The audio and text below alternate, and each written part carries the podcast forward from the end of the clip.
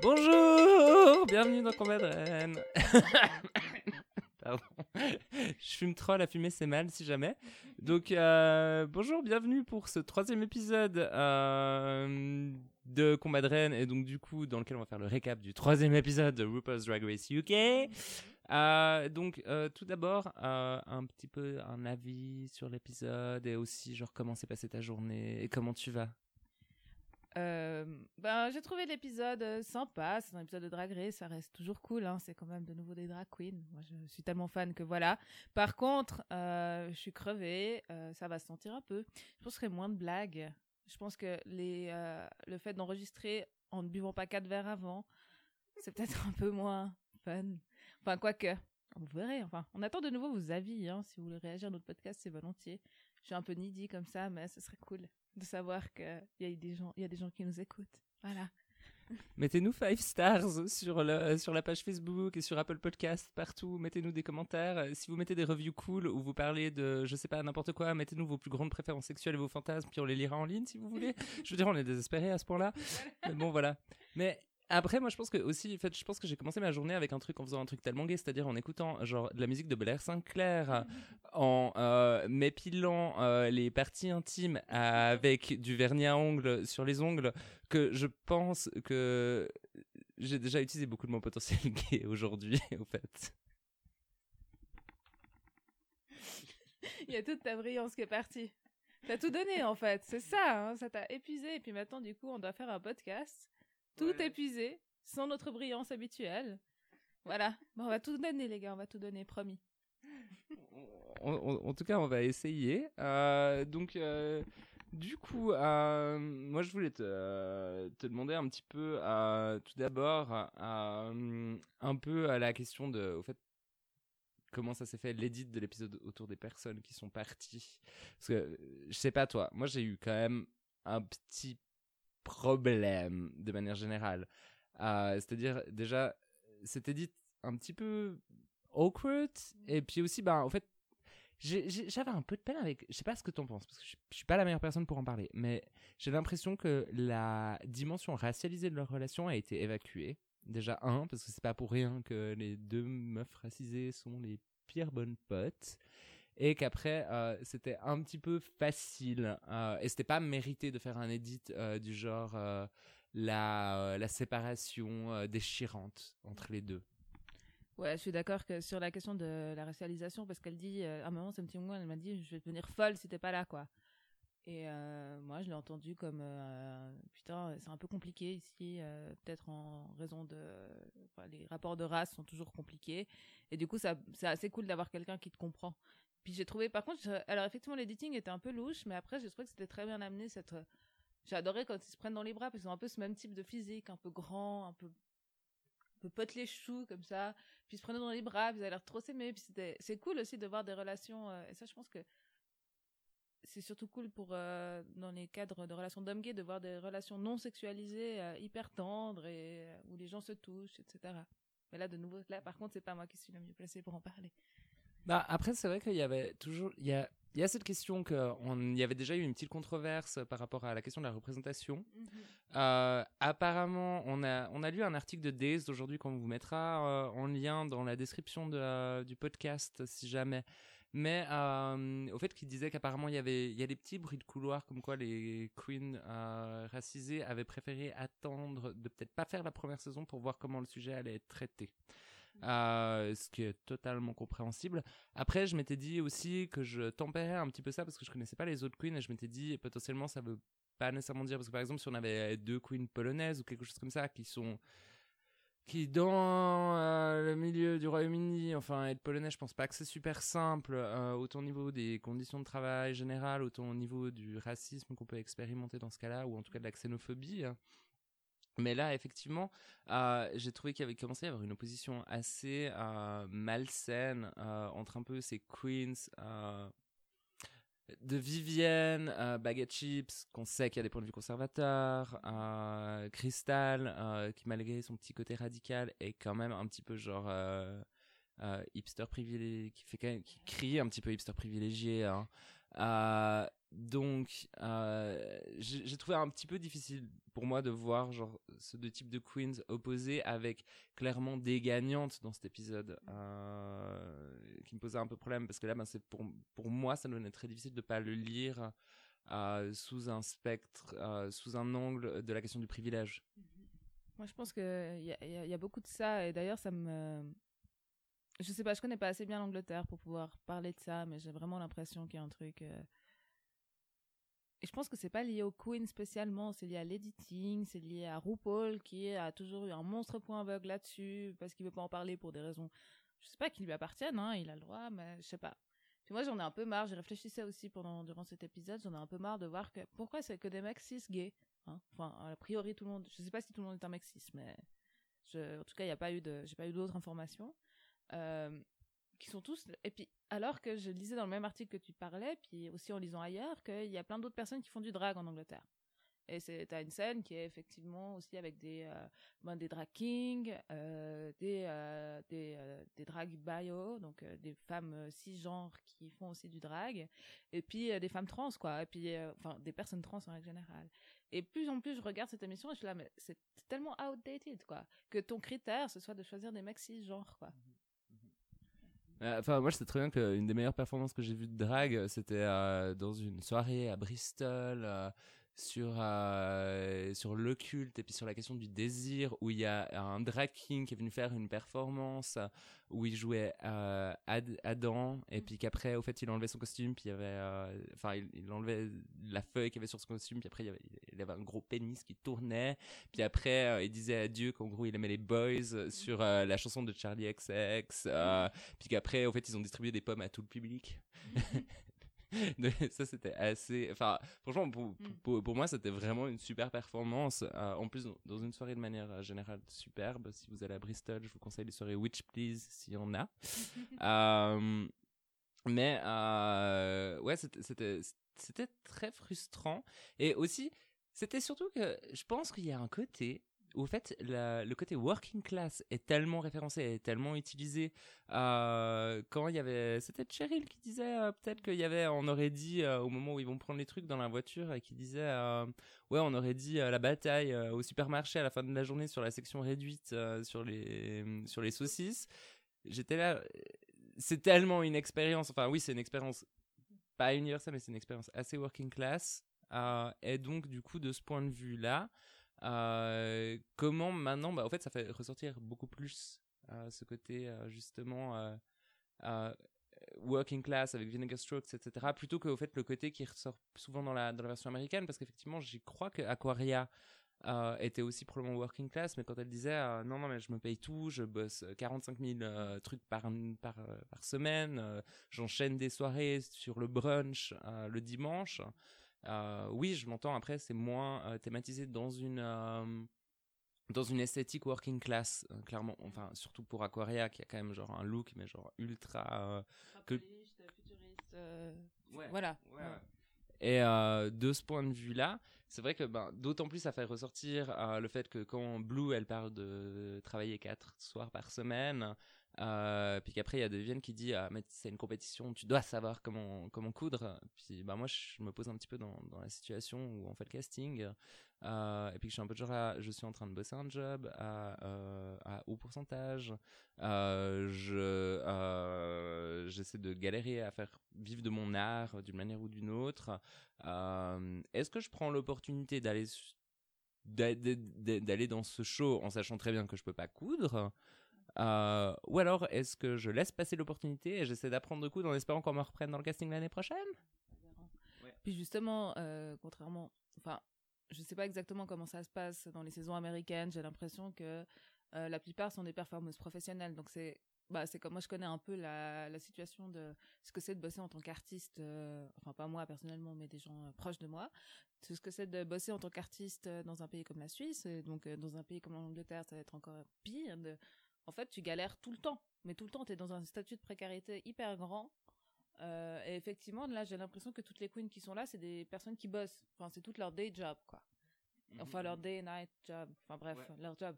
Et que du coup, bah, ça demande aussi un niveau d'investissement. Et d'ailleurs, ça se voit, hein, elles sont hyper bonnes. Enfin, c'est vraiment des hyper bonnes drag queens. Je sais pas si quelqu'un d'entre vous a vu la saison 1 de Drag Race.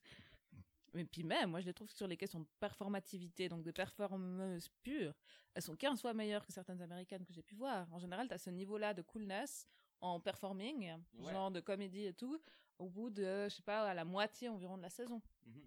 Bah, l'épisode dernier était la preuve avec les sketchs qui étaient quand même genre mais incroyables. Et puis la semaine prochaine, franchement, le Snatch Game, je pense qu'il est attendu au tournant. Il a été attendu au tournant depuis le début euh, de l'annonce parce qu'on sait très bien que ça va probablement être euh, genre un niveau euh, quand même assez élevé par rapport à certaines saisons qu'on a eues, hein, surtout récemment.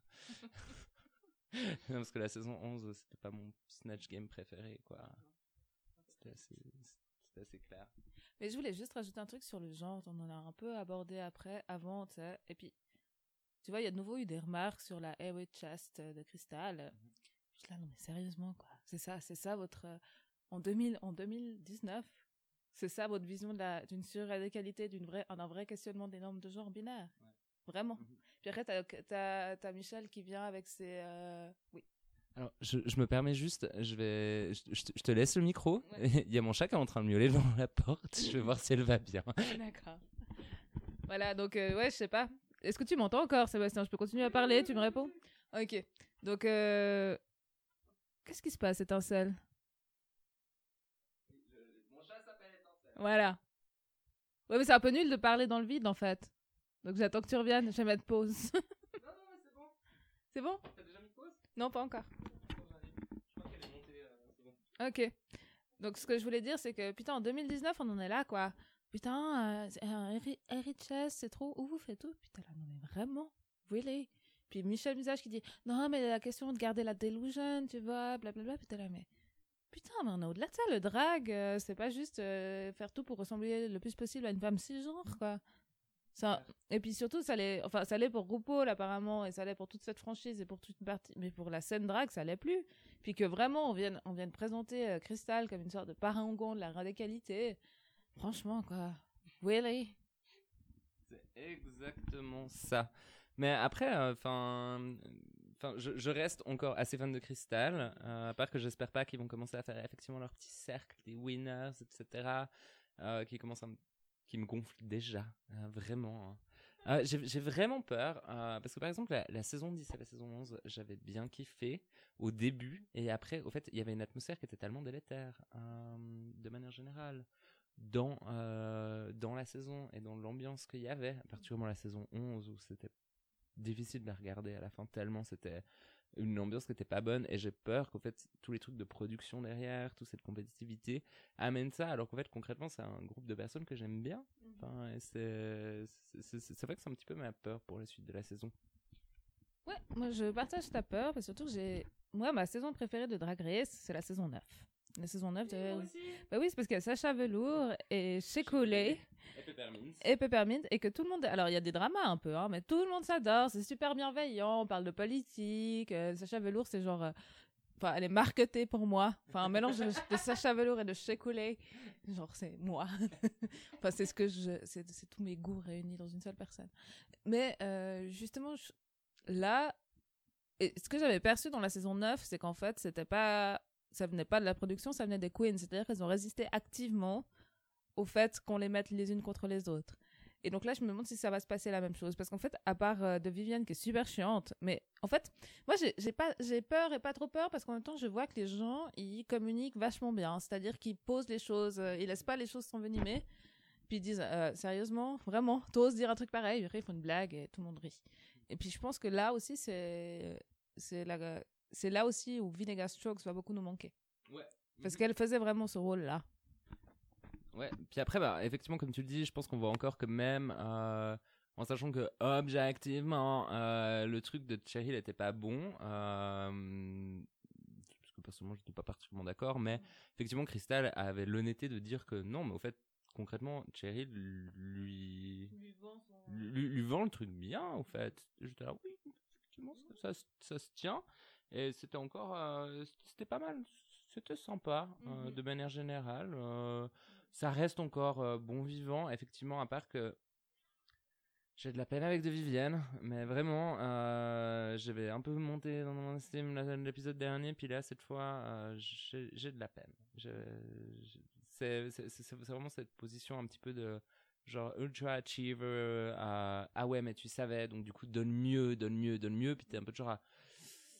Ouais, je suis pas sûr que ça marche comme ça en vrai, au fait. Euh, et elle, effectivement, elle a eu cette opportunité il y a déjà trois ans d'être l'ambassadrice de Drag Race. Euh, je pense qu'elle s'en sort pas trop mal, visiblement, au niveau financier.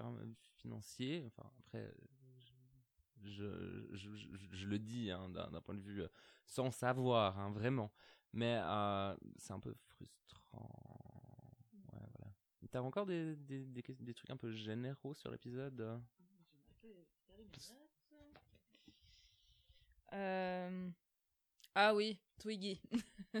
donc, euh, juste euh, pour vous expliquer qui c'est Twiggy, c'est donc une mannequin qui a eu beaucoup de succès dans les années 60, qui, est, qui a un peu fait partie de cette vague de, du style londonien. Donc, c'est elle, elle portait des mini-jupes et elle avait ce, ce, très fameux maquillage qui faisait des énormes yeux avec des eyeliners noirs et blancs.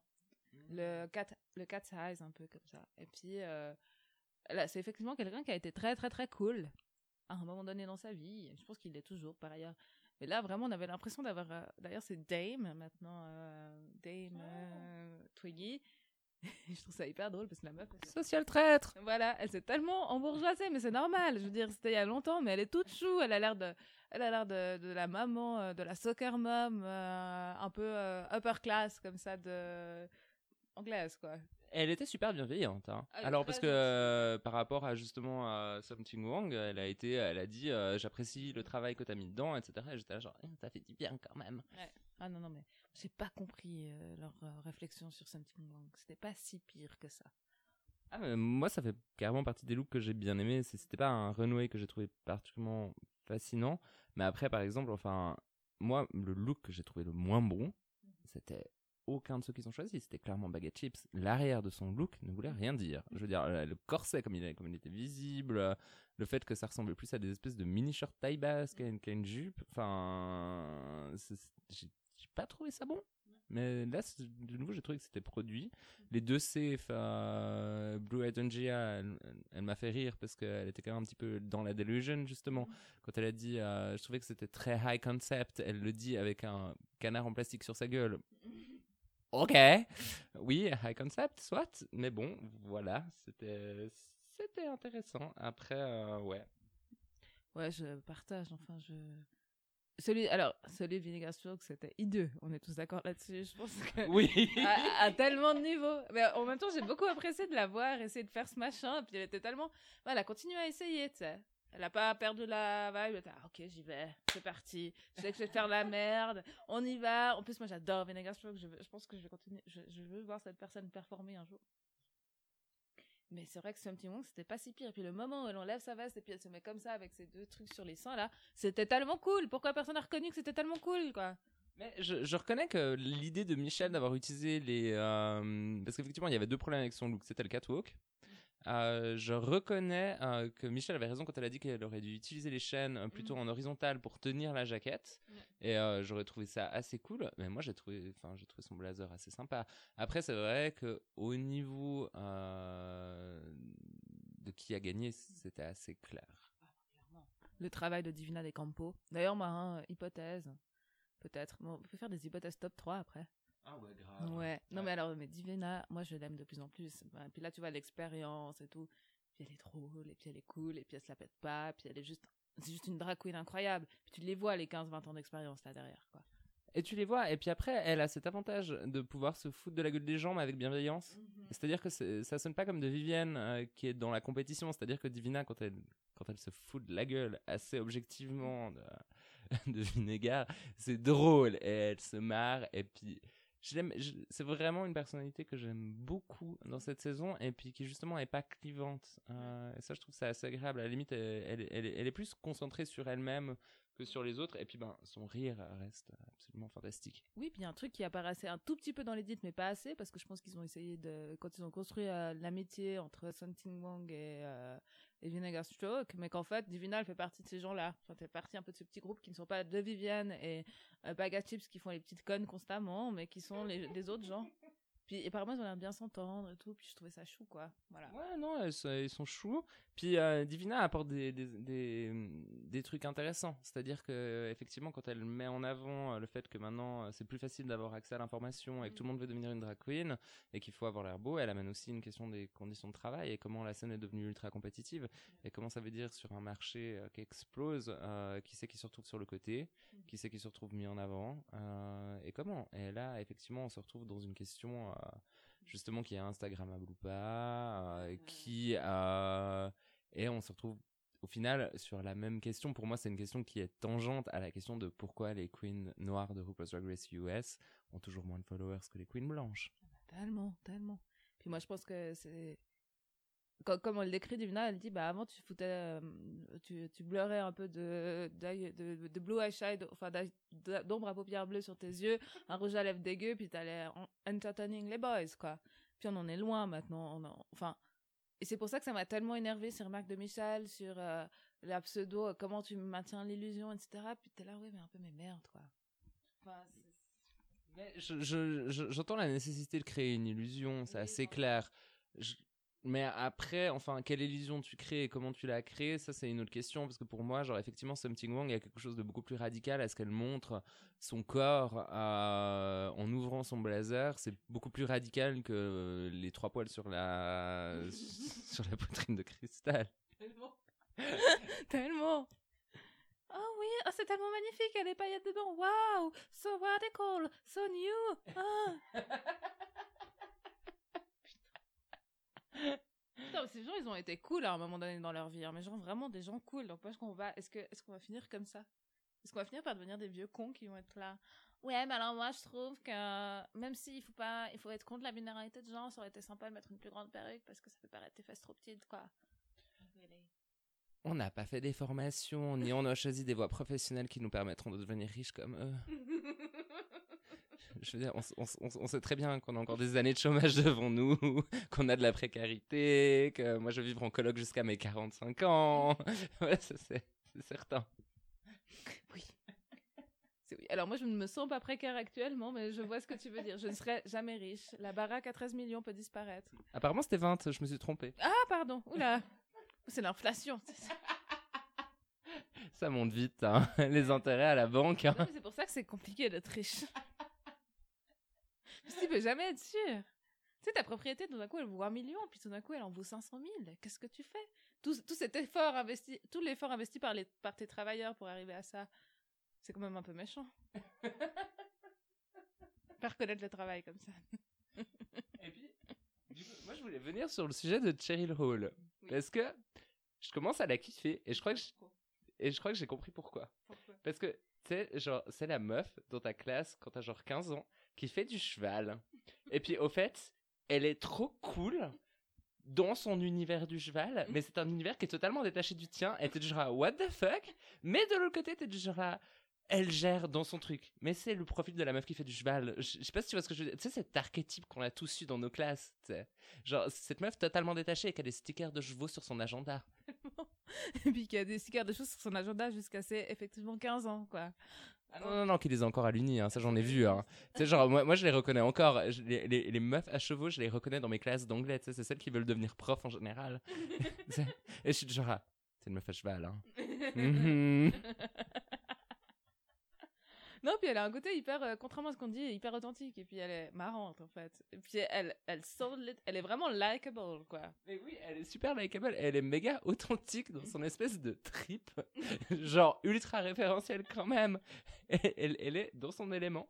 Et là, maintenant, franchement, cet épisode, je commence à vraiment bien la kitcher. Elle, effectivement, moi, je lui ai mis, euh, genre, euh, combien de cœurs j'ai mis? Je mis 3 petits cœurs sur 5.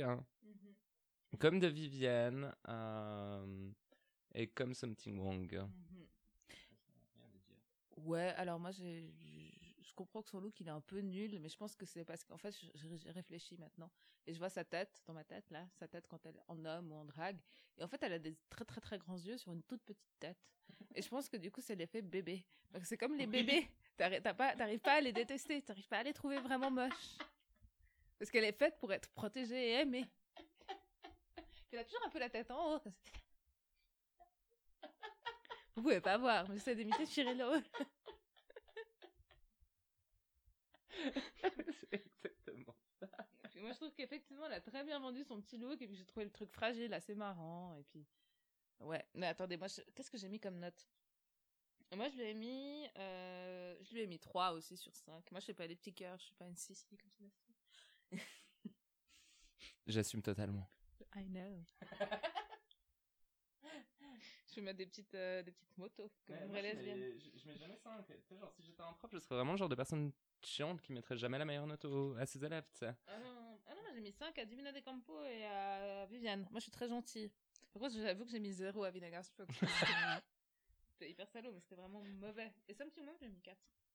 Euh, moi, j'ai mis, euh, j'ai mis 2,5 à Blue Hydrangea, 1 à Baguette Chips. Ah, j'avais oublié, vous l'avez Je l'avais oublié.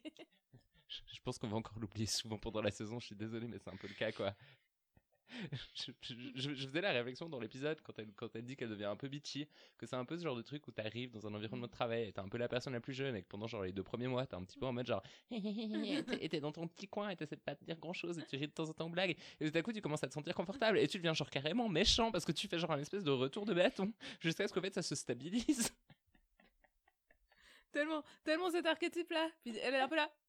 Les blagues qu'elle a fait à RuPaul, je suis là. Meuf, really Mais genre meuf tu veux mourir au fait?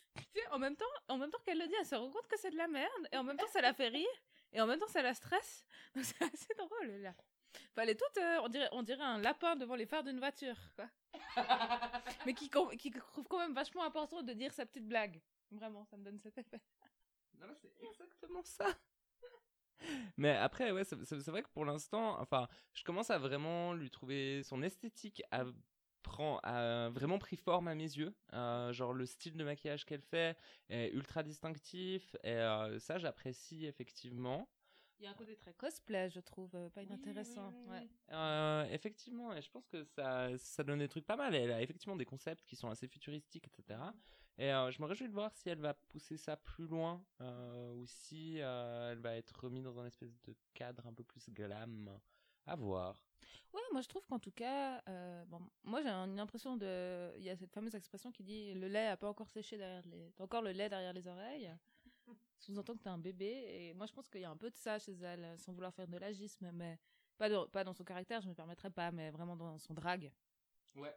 Et puis ça va, ça va devenir une grande drag queen. Oui, je pense aussi. Après, euh, c'est vrai que là, euh, de manière générale, quand je vois les trois queens qui sont partis, ça a été un peu déception sur déception parce que j'avais, euh, je trouvais que Gothic Candle, il y avait quand même un truc un peu intéressant derrière, euh, qu'elle était fun. Bon, voilà, elle devait partir, elle devait partir. Euh, Sky j'étais quand même un peu déçu. Euh, là, Vinegar Strokes, ça m'embête un petit peu, de manière générale, euh, de voir euh, que c'est un peu toutes des meufs que j'aurais bien voulu voir encore un petit moment, en fait. Ça c'est quoi ton top 3 Là actuellement, ton épisode de top 3, ton top 3 sou- souhaité. Alors, le top 3, pour moi, il y aura clairement Baguette Chips euh, et de Vivienne dedans. Euh, je pense que Crystal va se ressortir à la quatrième ou cinquième place. Quelque chose comme ça. C'est typiquement le genre de profil à faire ça.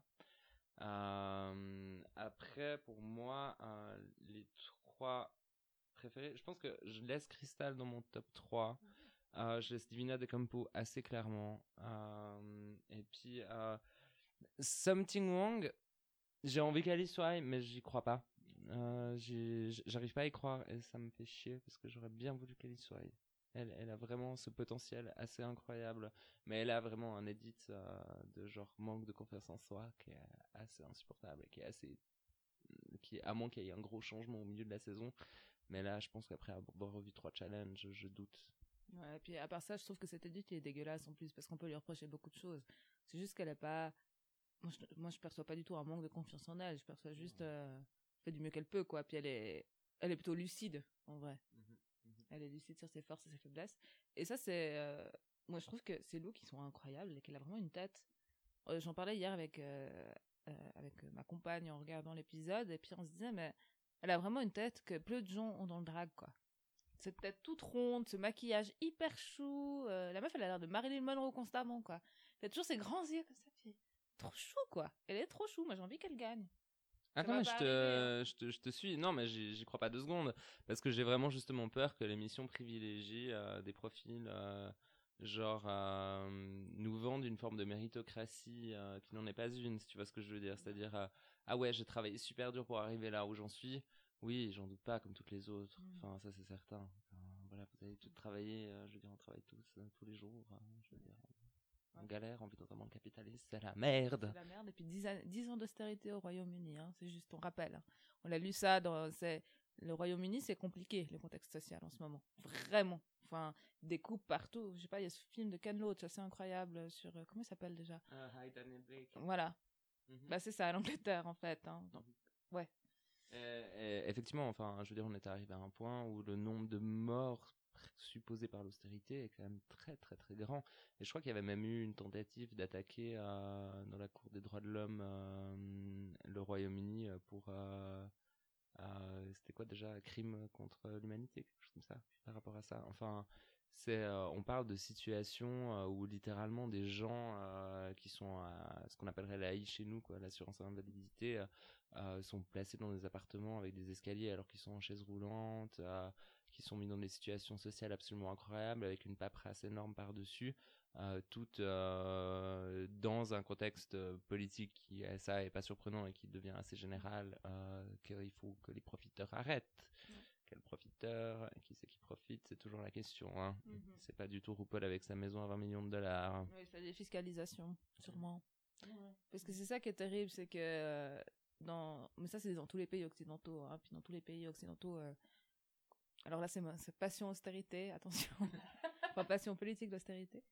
Mais on est, c'est le cas aussi en Suisse, hein, mais à un level bien moindre parce que simplement on est encore, bah, on est les grands gagnants du capitalisme finalement. Donc on reste dans un pays où pour euh, une grande partie de la population, ça reste, enfin, en travaillant dans un job à temps plein, on arrive à à, à faire enfin, à faire que voilà, puis qu'on arrive à avoir une vie plutôt décente. Mhm. Mais le problème, c'est que, euh, comme partout ailleurs, euh, ben, les, euh, la flexibilisation du marché de l'emploi, plus les politiques d'austérité, les qui sont notamment ben, des coupes, mais aussi par ailleurs par ce grand mythe néolibéral qu'on va essayer de, de, faire venir les entreprises en baissant leurs impôts.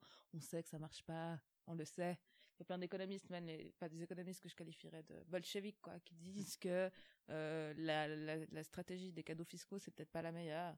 Puis que là, bah, on se retrouve dans des politiques de... Moi, je connais bien le, cas du canton de Genève pour des raisons évidentes. Euh, là, par exemple, c'est tout bête. Hein. On se retrouve avec un budget de 520, euh, moins 520 millions. Voilà c'est énorme. Et puis eux, ils disent que c'est à cause euh, de la recapitalisation de la caisse de retraite des fonctionnaires, alors que c'est pas à cause de ça. Enfin, c'est à cause de ça, mais c'est parce qu'ils auraient dû donner l'argent au moment où il fallait. Euh, eux, les politiques, hein, pas le mmh. personnel. Et puis que, euh, puis bien sûr, les effets de la réforme fiscale des entreprises, où en fait on a fait baisser des impôts des grandes multinationales, parce que sinon elles vont partir. En fait, en vrai, on a été forcé par l'Union européenne, à juste titre, de supprimer les cadeaux fiscaux, mais du coup, au lieu d'en profiter pour faire un taux euh, qui soit vivable pour tout le monde, eh ben, on a fait un taux très très bas parce que les entreprises nous disent, ben voilà, c'est ça, ou nous on part.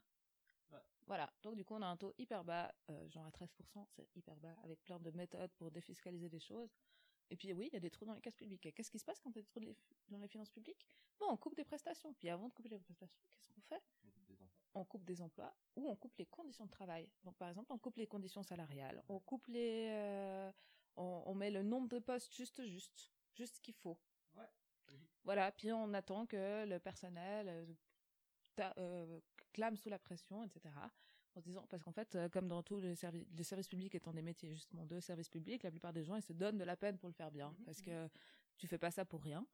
Et finalement, ben, on se retourne une situation comme ça. Puis en fait, après, tu as tout un discours qui dit on doit faire des économies, blablabla. Et ça, c'est pareil en Angleterre. Alors qu'en fait, on n'est pas dans une crise des dépenses, on est dans une crise des recettes. Exactement. Voilà. Mhm. Mhm. Donc c'est euh, puis ça, ça mène effectivement, ça mène des gens à la mort. Mais littéralement. Puis le cas de la Suisse, ça va encore, mais le cas de l'Angleterre, le cas de la euh, de la de l'Espagne, le cas de la Grèce, oh, et le cas du Portugal où eux, ils ont décidé de refuser les mesures d'austérité. Et du coup, ça va bien mieux. Après la crise de 2008. après, ils se font punir d'un point de vue international, et c'est ça, qui est super frustrant. Hein. Mais après, mais oui, effectivement, ça tue, ça fait des burn-out. Les burn-out, les, burn-out, c'est pas genre euh, quelque chose qui sort de nulle part. Hein. Mhm. Euh, les dépressions non plus, malgré que les dépressions, en fait, on a maintenant on a deux discours hein, de manière générale euh, sur la dépression. C'est-à-dire que le seul, le premier discours qu'on avait, c'était que de toute façon, c'était dans ta tête, puis voilà, et puis que de toute façon, il fallait que tu fasses l'effort d'aller mieux. Donc, un peu, justement, dans ce mythe néolibéral. Puis le seul autre contre-discours qu'on a réussi à faire rentrer dans l'espace public, c'est du c'est le discours purement médicalisé. C'est le discours purement euh, autour. Euh, ouais, ouais, voilà, c'est c'est ton cerveau qui va pas bien, euh, t'es malade comme si t'avais une grippe, comme euh, si, au fait, les conditions euh, dans lesquelles on tombe malade, parce que ça, je remets pas du tout en question, hein, effectivement, s'il y a besoin de prendre des antidépresseurs, il faut les prendre, et c'est une réalité, simplement qu'il y a plusieurs facteurs à ce genre de choses, mmh et que on et c'est effectivement maintenant euh, le fait c'est super difficile de faire entendre que les questions comme la dépression sont aussi des questions sociétales. Et ce sont aussi des questions euh, la question des burn-out la question au fait des accidents de travail. Mmh. euh, le fait est que dans certains services hospitaliers je connais des gens où tout à coup dans le service hospitalier tout à coup il y en a trois qui sont arrêt maladie. Pour des questions au fait tout simplement il y en a un qui il y en a une qui s'est cassé la jambe une qui s'est cassé le bras et une qui s'est cassé l'épaule. C'était pas sur le lieu de travail mais je veux dire la fatigue rend plus euh, moi je sais, très bien hein, quand je quand je me suis démonté l'épaule dans une dark room à Berlin mon ostéopathe m'a dit c'est parce que vous vous mangiez pas assez. Il y avait une il y avait un contexte derrière cette épaule euh, décrochée. Voilà pour donner un exemple un peu imagé. Non mais oui et puis ça justement on est en train de se rendre compte parce que là les euh, on, reste dans un discours où on reconnaît que c'est des maladies qui arrivent mais on fait tout pour dire c'est multifactoriel très bien c'est multifactoriel mais mais allez vous faire parce que c'est quand tu fais un burn out alors, c'est peut-être parce que tu es trop stressé au boulot, puis que si et puis qu'en même temps que tu te fais larguer par ton mec ou ta meuf. Ok. Mais en fait, en vrai, si t'avais pas un boulot de merde et que tu te faisais larguer par ton mec ou ta meuf, bah ça ira très bien. Ouais. Mhm. Tu ferais pas un burn-out au travail, un burn-out, donc juste, hein, euh, les, les burn-out, alors les burn-out simples, il y a les petits arrêts maladie, puis après tu as les gros arrêts maladie des gens qui passent un an, un an et demi en arrêt maladie, avec le cerveau cramé. Tout ça parce qu'ils ont trop bossé. Vous vous rendez compte de ce que ça veut dire? Enfin, je, Puis les, les troubles musculosquelettiques dont on parle jamais, les fibromyalgies aussi. Mmh mmh Donc c'est des douleurs qui sont inexplicables parce que, enfin, si elles sont, elles sont peut-être explicables, mais on sait pas encore comment les expliquer. Puis elles apparaissent nulle part, mais de facto, c'est des personnes qui ont mal, qui ont mal quand elles se mmh réveillent, etc. puis on n'enlèvera pas de l'idée qu'il y a forcément qu'il y a un lien entre ça et les conditions de travail actuelles des gens. On se rend pas compte, quoi. Et puis en plus le, fait est que euh, c'est un truc qu'on voit bien et c'est aussi que autour de moi, enfin moi qui ai jusqu'à présent moins d'expérience dans le milieu du travail que dans le milieu étudiant, euh, dans le milieu étudiant c'est impressionnant le nombre de burn-out parce que simplement on est dans une optique, même en sachant très bien qu'on n'aura jamais de retraite, euh, que de toute façon on va finir au chômage, on est dans une optique où de toute façon en fait il faut qu'on se fasse un CV de taré. Avant d'arriver sur le monde du travail. Donc super. Alors au final, moi ce que ça m'a donné, c'est un burn-out, un bachelor en 5 ans.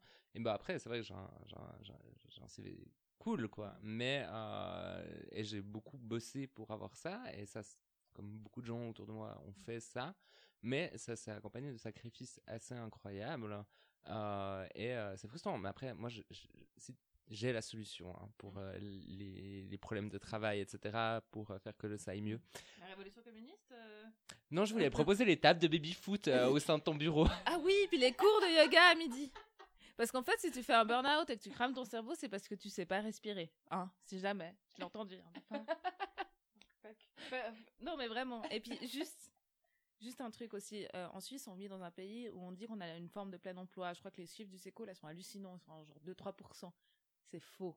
C'est jamais. C'est vraiment, c'est vraiment une manipulation statistique de prise en compte de qui sont les personnes actives, qui sont les personnes euh, en recherche d'emploi.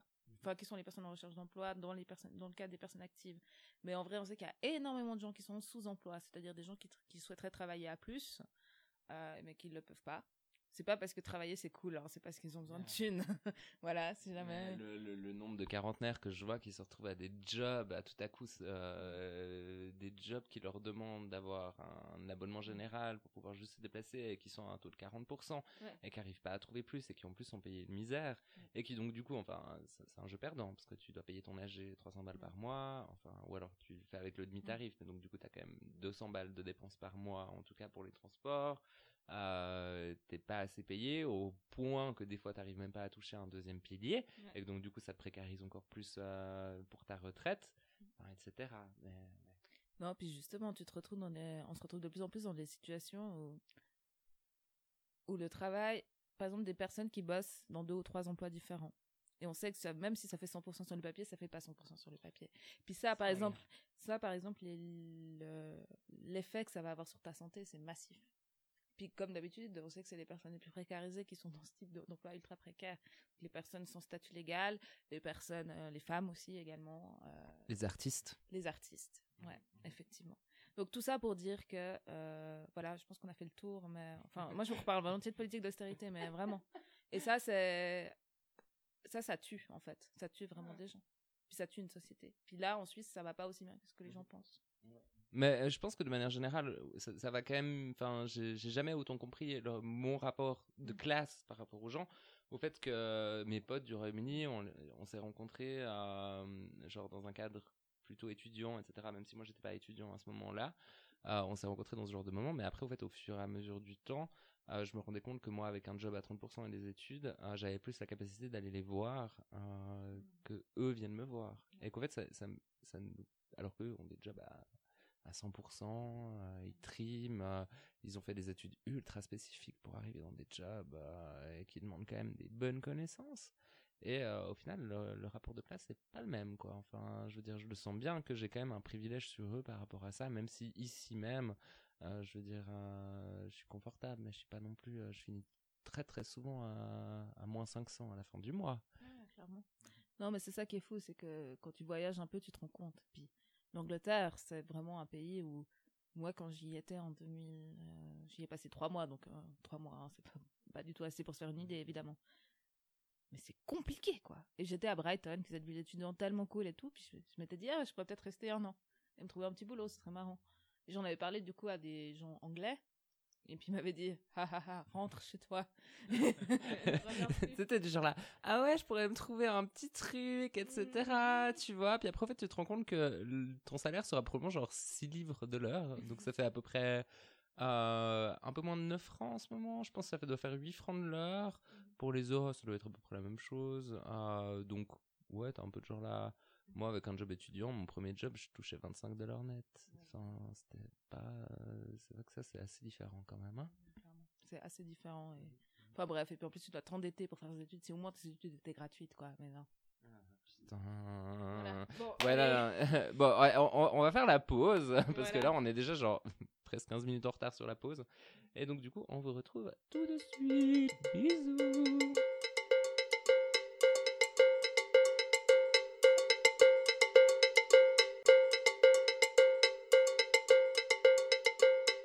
Bon, de retour de pause, on est un petit peu en PLS. Donc, euh, est-ce qu'on a encore des trucs à dire par rapport à l'épisode? Moi, je pense qu'on pourrait, euh, bah, que c'est un épisode moins bien, mais qu'on peut pas avoir toujours des épisodes incroyables. Moi, je me réjouis de la suite. Je suis triste que. parce que c'est Snatch Game la prochaine fois. Et puis, euh, je suis triste que Vinegar Stokes soit parti. Et euh, voilà. Et moi, je me demandais, est-ce que tu as un crush donc, duquel tu veux parler?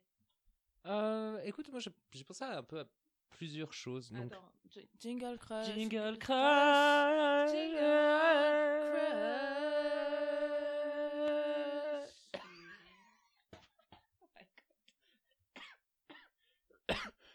on dirait qu'on a fait la soirée hier, mais en fait, on se prépare à partir ce soir en soirée. D'où euh, je vais exprimer ma dualité euh, d'écouter euh, du, du, Blair Sinclair sur une chanson sur la sobriété pour faire un addendum par rapport à avant. Je n'étais pas en train de m'épiler avec du vernis à ongles. Hein. Je pense que ça ferait un petit peu mal, mais j'ai du vernis à ongles là en ce moment. J'écoute du Blair Sinclair et puis euh, je me rase au fait, plus simplement. Mais donc du coup, puis ce soir, je vais partir on va partir en soirée où il y a genre des dark rooms, mais c'est un peu genre méga dark. Et là, du coup, je vais devoir retrouver mon côté un peu masculin. Et puis un peu en mode genre chasse. Et puis faire style genre hi, non, bonjour.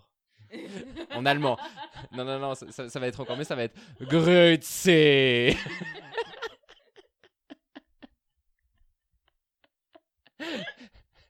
Avec mon jockstrap rose. voilà. Je beaucoup d'être là pour assister à tout ça. Voilà. Au, pire, si je suis mort la semaine prochaine, je compte sur Maimouna pour faire genre un post-mortem euh, sur euh, ma façon de me comporter en soirée. Je pense que ça va être très très drôle. Rest in power, sister. non, ce soir c'est brother. J'explore ma gender fluidity. bon. Euh, donc moi j'avais pensé à un film et je crois que toi t'avais aussi pensé à un film. Oui. Donc euh, tu veux commencer? Ouais. ouais je te... Oui, alors j'étais au festival du LUF. Donc le LUF, c'est le Lausanne Underground Film Festival, qui est donc un peu une institution du monde underground lausannois. Je crois que ça fait 10 ans que ça existe, euh, ce festival. C'est très particulier, c'est très expérimental, c'est très euh, étudiant en école d'art. Voilà. Mais c'est aussi, on y voit aussi des choses très intéressantes. Et là, j'ai été voir euh, un hommage à Barbara Hammer, qui était donc, je sais pas si elle est morte ou pas, mais on va dire, on va parler d'elle au présent, qui est donc une cinéaste lesbienne qui a tourné des superbes films entre les années 50 et 70. Et j'ai vu notamment des femmes de 75 ans euh, faire l'amour euh, euh, à, la caméra, avec, vous savez, le... on entendait encore le bruit de la caméra, donc ça fait tic, tic, tic, tic, tic, comme ça. Puis c'était trop chou et c'était trop bien. Et puis après, il y avait tout un truc hyper conceptuel avec des mecs déguisés en romains et tout. C'était génial. Franchement, donc si vous avez de l'occasion un jour de regarder Barbara Hammer ou de tomber sur un de ses films, allez voir. Et puis elle a fait notamment aussi tout un travail sur la question de la visibilisation et de l'invisibilisation des femmes lesbiennes, qui est euh, assez fascinant, surtout quand on sait que ça a été tourné entre les années 50 et, et 70. Et il y a notamment un moment où elle interviewe des gens dans les années 70 qui ont vécu leur homosexualité, hommes ou femmes d'ailleurs, euh, dans les années 20-30. Et c'est hyper intéressant, vraiment. Bah, surtout que dans les années 20-30, je pense qu'il y a pas mal de choses à dire. C'était explicite ou très explicite, ouais, ouais. Enfin, et puis notamment, il y a un mec qui dit la meilleure phrase du monde. Il dit euh, Oui, je tiens d'ailleurs à remercier ces deux, ces deux, institutions qui ont tout fait pour moi, que sont euh, les Boy Scouts of America et la Royal Navy. je, pense que c'est assez chelou parce qu'on a, vraiment les mêmes goûts en film parce que moi je veux parler de la Hiras del Fuego euh, qui passe ce soir à Everybody's Perfect mais malheureusement le podcast sera pas encore sorti donc je vais juste pouvoir vous dire que vous êtes nul de pas avoir vu ça sur le programme et de l'avoir raté parce que c'est un film en festival donc du coup je pense qu'il va pas sortir avant encore un petit moment. Voilà euh, Everybody's Perfect qui est un festival à Genève de films euh, qui a été créé entre autres par Pierre Binaire qui est un grand activiste genevois euh, depuis les années 70 euh, et du coup, La Hijas del Fuego, c'est un film qui se passe en Patagonie, en terre de feu. Et c'est un road trip lesbien porno. Et c'est incroyable. Enfin, c'est, ça touche vraiment à la question de communauté et à la question de radicalité et comment. Et c'est assez fantastique parce que ça, ça se permet d'imaginer l'utopie lesbienne. Mm-hmm. Donc, franchement, du début à la fin, c'est vraiment, c'est, Alors, juste pour contexte, parce que déjà la semaine dernière, elle nous a fait le même coup, à nous regarder par la fenêtre. Donc Loredana, bonjour, une deuxième fois, qui nous fait de nouveau le coup de nous faire peur au travers de la fenêtre. Ma maison, c'est un peu l'auberge espagnole, je crois. Tellement. Donc voilà. Euh, je vais essayer de récupérer de, ma semi-crise cardiaque. Donc, euh, c'est un couple de femmes, de femmes qui euh, rencontrent une autre femme, puis qui après partent en road trip. Et euh, elle récupère de plus en plus de femmes, c'est ultra inclusif, et c'est magnifique, et c'est, c'est, juste le meilleur porno que j'ai jamais vu de ma vie du point de vue pornographie. C'est pas genre ah c'est bien que ce soit c'est bien malgré que ce soit un porno hein. comme par exemple un de mes films préférés The Revolution is my boyfriend de Bruce LaBruce où au fait les scènes de porno en tant que telles c'est du porno un peu nul. Pas nul mais un peu eh. Mhm. Euh, parce qu'en fait il y avait cette demande capitaliste derrière de faire des scènes euh, exportables et vendables à l'unité. Je pense que c'était en principal ça. La Iras del Fuego n'a pas, ne, ne, se pose pas cette question et donc du coup crée un film assez long au final, mais qui fait des scènes de sexe, mais qui sont excitantes. Mais euh, enfin, je veux dire, euh, je pense que tout le monde dans la salle mouille quoi. Enfin, même moi qui suis un homme gay, j'étais un peu genre. Oh. Ah ouais, non, mais c'était vraiment euh, d'une puissance, cette sexualité comme elle est montrée et comme elle est vécue au fait dans ce film, qui est juste incroyable. donc je le conseille à tout le monde la Iras del Fuego. Oui. Et ceux comme moi qui l'ont loupé non seulement à la fête du slip, mais aussi à Everybody's Perfect, ben on espère qu'on aura une troisième chance. Voilà. Étonnamment, la, Suisse romande est un très bon endroit pour voir des, des pornos au cinéma. D'ailleurs, à Lausanne, nous avons un des, derniers. Le, dernier euh, cinéma porno. Après, c'est pas très expérimental, ce qui semble proposé. Moi, après, l'avantage, c'est qu'ils n'ont pas que du porno hétéro, donc. Euh, mm. Mais euh, ouais, donc du coup, en fait, on, on, a de la chance de ce point de vue-là. Et il y a mhm. aussi, euh, si jamais pour ceux que ça intéresse, il y a Chamlos, qui est un festival de porno queer féministe à la Reitschule à Berne, qui fait un cycle de soutien le week-end du du week-end du 22 au 24 novembre. Ah, si jamais ça peut vous intéresser, et le festival sera en février prochain. Donc c'est toujours une bonne occasion de soutenir ce genre de festival euh, qui nous pousse à confronter nos visions de la sexualité. Maman culture. Voilà. je, suis tellement fasciné par le porno. C'est, voilà. Donc voilà. Hum, sachant qu'on a fait ça, est-ce que on a, est-ce qu'on, est-ce que tu as quelque chose à dire pour potentiellement un inverse de crush euh... Qui c'est qu'on a détesté À part Boris Johnson? Ben non, mais à part ça, on est en période d'élection ici présentement, donc c'est difficile à gérer. Euh... Mais là, je pense qu'on a assez parlé d'austérité, on a assez parlé de cinéma porno, ça c'était cool. Puis maintenant, on va aller fêter l'anniversaire de Sébastien, qui n'est pas vraiment son anniversaire.